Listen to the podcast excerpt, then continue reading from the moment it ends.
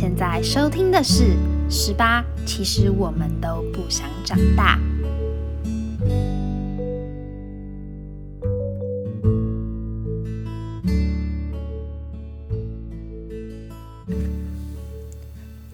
Hello，大家好，欢迎收听《十八》，其实我们都不想长大的 Starry Starry Night。我是今天的主持人小 C。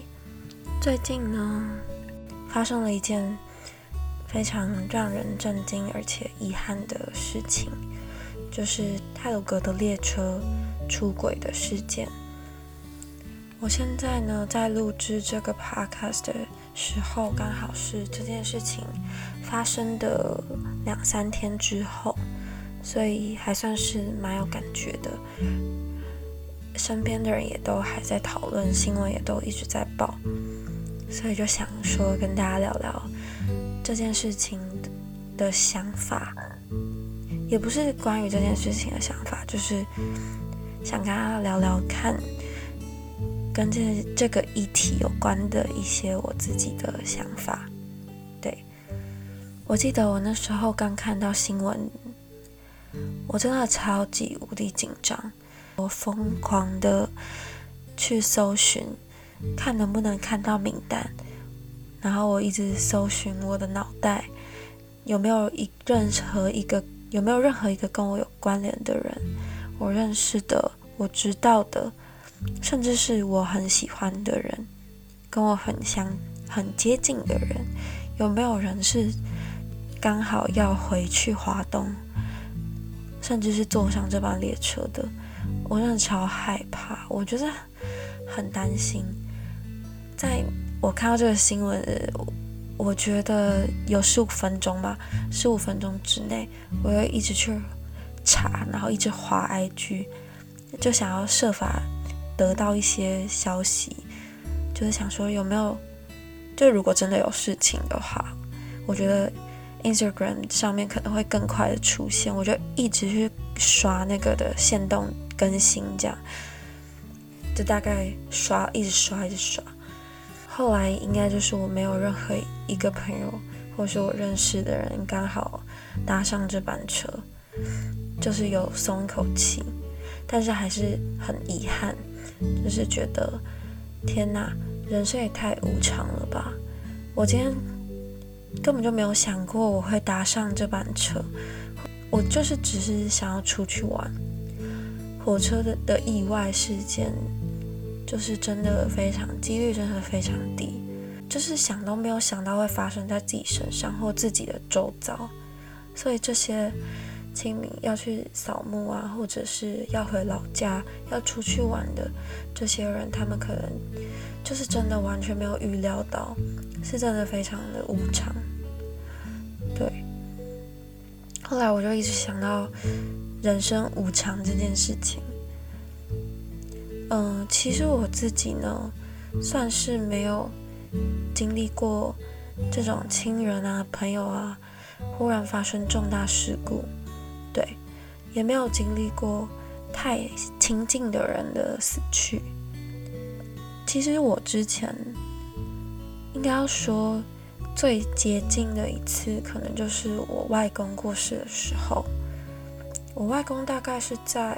两三年前过世的，对，但是因为他是逐渐的衰老的那种方式的离开，所以我并不会有那种无法预料的情况。我记得我外公快要过世的那一天，刚好是我高中二年级的诗歌朗诵比赛的决赛吧，然后那时候我们班刚好还拿了第一名。可是我其实没有领到奖，因为我在我们比完赛之后，还在等，就是还在等颁奖的那一段时间，我又接到我们家人的电话，叫我赶快去医院，因为我外公好像快要就是生命快要走到尽头了。然后那时候我其实真的心理上没有很大的波动，我那时候也一直在想说，到底为什么就是我那么没有，我是那么薄情的人吗？就是我一直很疑惑，真的，我真的没有到一直哭，或者是一直很伤心，一直很低落。对，我其实也，我至今为止都还是不知道为什么。我从小其实也不是因为我跟外公没有很亲近，反而我从很小的时候就是在我外公外婆家长大的。我外公小时候都会带我去吃麦当劳什么的，然后都会买那种玩具给我，然后接我从幼稚园回家。可能是我长大长比较大之后，就比较少。跟外公有交流了吧？对啊，我后来就是念小学、国中、高中之后，就比较少回家。而且我外公在后期就是有一点失智，所以那时候我不知道为什么就没有办法一直跟我外公聊天。对，也有可能是我长大之后比较没有那么亲近外公，所以才会没有那种。特别悲伤的感觉。好，总而言之呢，这大概就是我最接近这样子情况的时刻。其他时候就是比较没有经验，但是我觉得我一直都对人生无常这件事情有一个莫名的感觉，就一直很有感，不知道为什么，明就没经历过，超奇怪。我记得我很小的时候就开始会躺在床上一个人幻想这件事情，也不是幻想，就是想象，想象就是，嗯，我认识的随便一个人，他可能发生了一个严重车祸，然后我就会连同那个整个情绪一起想，我就会超级紧张，然后超担心，真的很，真的很像。很杞人忧天，就不知道为什么要那样想。可是我从小就会这样想，而且我以前我们家的人比较常去国外出差，也没有到很长，可是就是会去。他们去国外出差都是要打飞机。我我之前不知道是怎样，我就会觉得飞机超危险，虽然坠机的几率好像比中的头还低。但是我不知道为什么就觉得坠机很危险，飞机啦，我不知道为什么就觉得飞机很危险。对，所以每次我们家的人只要要去出差，我就会开始如坐针毡，因为我想到他们打飞机，然后我又不知道他们什么时候会下来。对，因为我的我妈她之前出差的时候，她就是有一个习惯，她在上飞机之前。会先传一封讯息到我们家的群组，然后在下飞机之后，他就会再传一封讯息跟我们说：“哦，他已经到了。”这样子。但是在他传的那两封讯息之间，是真的，就是对我来讲，这完全就是一段如坐针毡的时间。我就是会一直担心他坠机，这真的很杞人忧天，不知道为什么会这样。后来呢，我比较大了之后，就是现在啊，我反而觉得我这样这个情况更严重，可能是因为外宿吧，我就会躺在床上，就是没事干啊，然后一直幻想，然后晚上不睡觉，一直也是像小时候那样想那个谁谁谁突然挂掉，而且我长大之后想的情绪更高涨，我就会更紧张，然后更担心。甚至会想到超级难过，很想哭，因为我完全已经预设好他出事之后我会怎样。对我就在里面，就是眼泪一直掉，然后我不知道为什么，就很奇怪。对啊，然后不知道到底是，对啊，不知道是不是我小时候漫画、韩剧，就是看太多。总之呢，我就是从小就有感。其实我后来就有意识的发现一些生活中离死亡很接近的时刻。我记得我之前有一次跟我朋友，就是走在大街上，然后我们就经过一台摩托车，那那个摩托车的主人他正在搬一堆瓦斯桶，然后那个瓦斯桶呢。我觉得，我觉得应该是空的，可是我当下没有想到，我只有看到他一直搬上去，然后叠起来。后来我们一经过，然后那个瓦斯桶直接掉下来，然后砰，然后就我们两个就同时抽一口气。对我们后来就在聊说，啊，万一那个里面真的有瓦斯的话，然后并且它爆掉，那我们是不是会直接死啊？就是可能不会啊，可是就是也有可能会。对，然后还有一次经验呢，就是我跟朋友出去，然后我们那时候是骑车出去，我是坐在后座的，我们那时候应该有三台车，我就看着我朋友在穿越一个十字路口，那个十字路口非常的大，非常的宽，所以那里的车速真的超级快，我就看到他越过那个十字路口那一瞬间。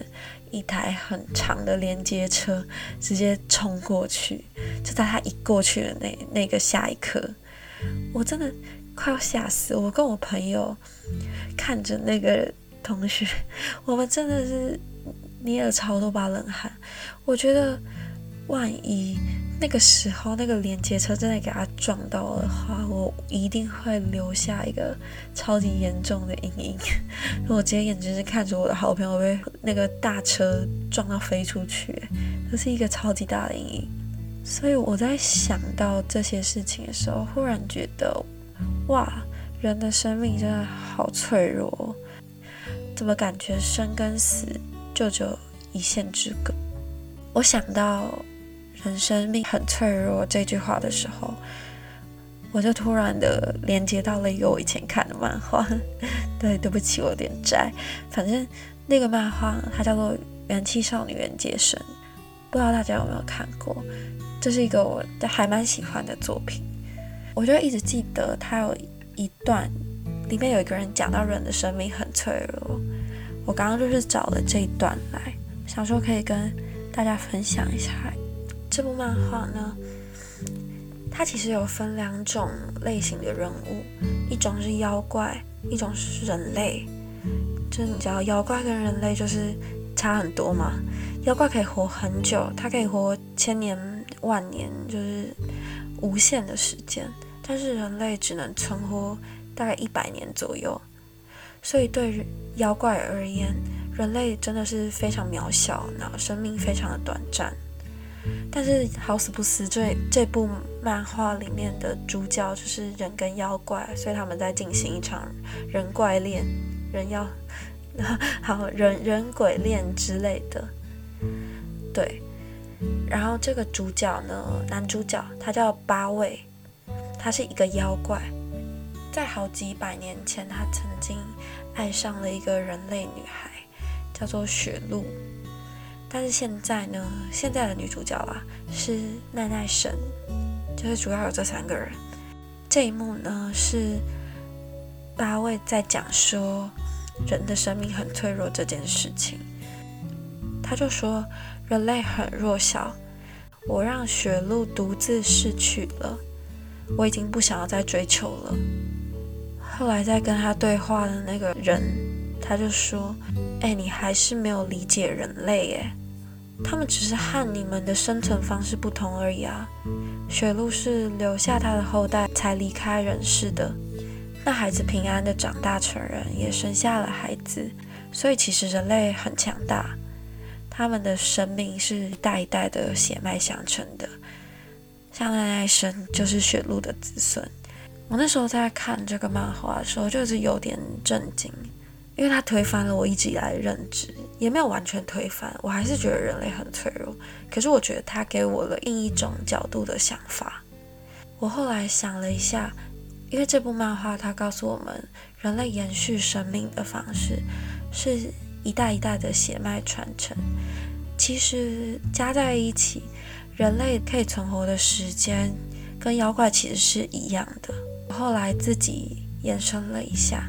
我觉得不一定要是生小孩，不一定是要是子孙后代的概念才可以解释人类生命的延续。任何一种留存的方式都算是生命的延续。比如说，可能我今天写了一本日记，这就算是我自己留下来的方式。也有可能我今天就是讲了这段话，我今天录了这个 podcast。它就是我的生命延续的方式。可能我周遭的人，或者是更久更久之后的人，听到这个 podcast，读到我的日记，读到我的文章，他们甚至可以重新改写、重新定义，或者想要继续接下来把我的故事写完，也可以。他们可以用各种方式延续我的生命，在他们的心中，在他们回忆中。所以这让我觉得，这是另一种角度的看法。也许人的生命很脆弱，没错，但同时，人又是可以用各种方式来留下他们痕迹的一种动物。我觉得这是非常难得可贵嘛，就是非常特别的一个技能。在重新解读这一幕的时候，让我想要。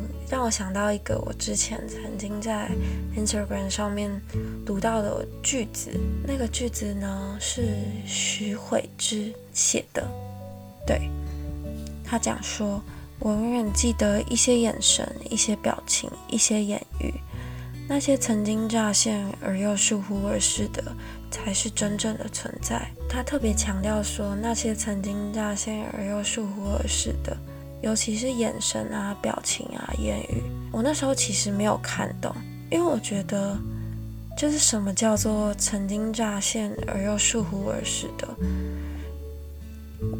我觉得我的肉体它是真实的存在，但是它不是乍现而又疏忽而逝。我觉得我现在拥有的物品类的东西，它们都是一个存在。我那时候完全没有办法理解他在说什么。后来呢？我发现会不会是因为眼神啊、表情啊、言语啊这些东西包含了抽象的情感？比如说，你可能过了很久之后，你会忘记一个人长什么样子，但你不会忘记他的眼神，你不会忘记他说过的话，你不会忘记他是用什么表情在面对你的。所以这些东西才会成为真正的存在。也许过了很久很久以后，很多已经离开我的世界啊，嗯，他可能不是真正的离开人世间这样子，他可能只是跟我平行的在走动的人，就是我很久没有见过的人，我可能再也不记得他长什么样子了。可是。他留下来的那些东西会一直存在在我的记忆中。他说的话，他写过的句子，然后他他温柔啊，或者是他很坚定啊，或者是他很凶，他很容易生气，就是一些很抽象、很抽象的情感。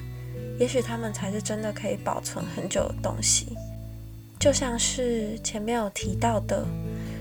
人类延续生命的方式，我觉得所有包含情感的东西都是可以延续生命的。前面讲说日记嘛、录音啊，他们都是在我看来可以保存的非常久。比起一个物件，人的器官啊、人的身体啊，你所拥有的所有的有形的物体，随着时间过去，它就会慢慢的。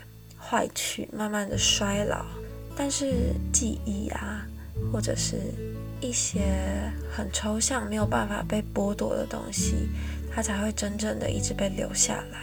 我不知道这样想会不会让可能正在经历一些失去的听众朋友们觉得更可以面对这些伤痛。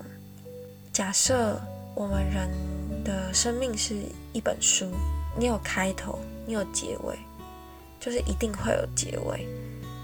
但是我自己在看小说或者是看漫画、看一个故事的时候，当我翻到最后一页，我并不会觉得这个故事消失，我会觉得，哇，我觉得这些角色他一定是在一个我看不见的地方继续他们的生活。我是真的会这样想的，所以也许人的生命也是这样。如果可以把一些已经离开的人想象成他们的生命没有结束，以另一种方式在我们的心中重新改写、重新被定义，我们可以用想象的继续把它延续下去。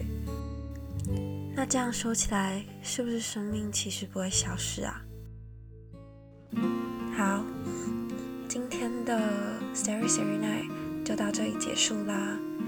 如果你喜欢我们的 Podcast 的话，欢迎订阅分享。嗯，也可以去我们的 Instagram 上面追踪我们，也可以加入我们的官方 Line。对，所有资讯都在 Instagram 上面，欢迎大家可以去看一下。谢谢大家今天的收听，各位晚安。记心闪耀，跟随指引，自己的步伐。漫漫夜空下，森林间月光，他拾起了吉他，施展了魔法。Starry Starry Night，疲惫的灵魂快走开，看湖畔流星嗅出你的香气，享受丛林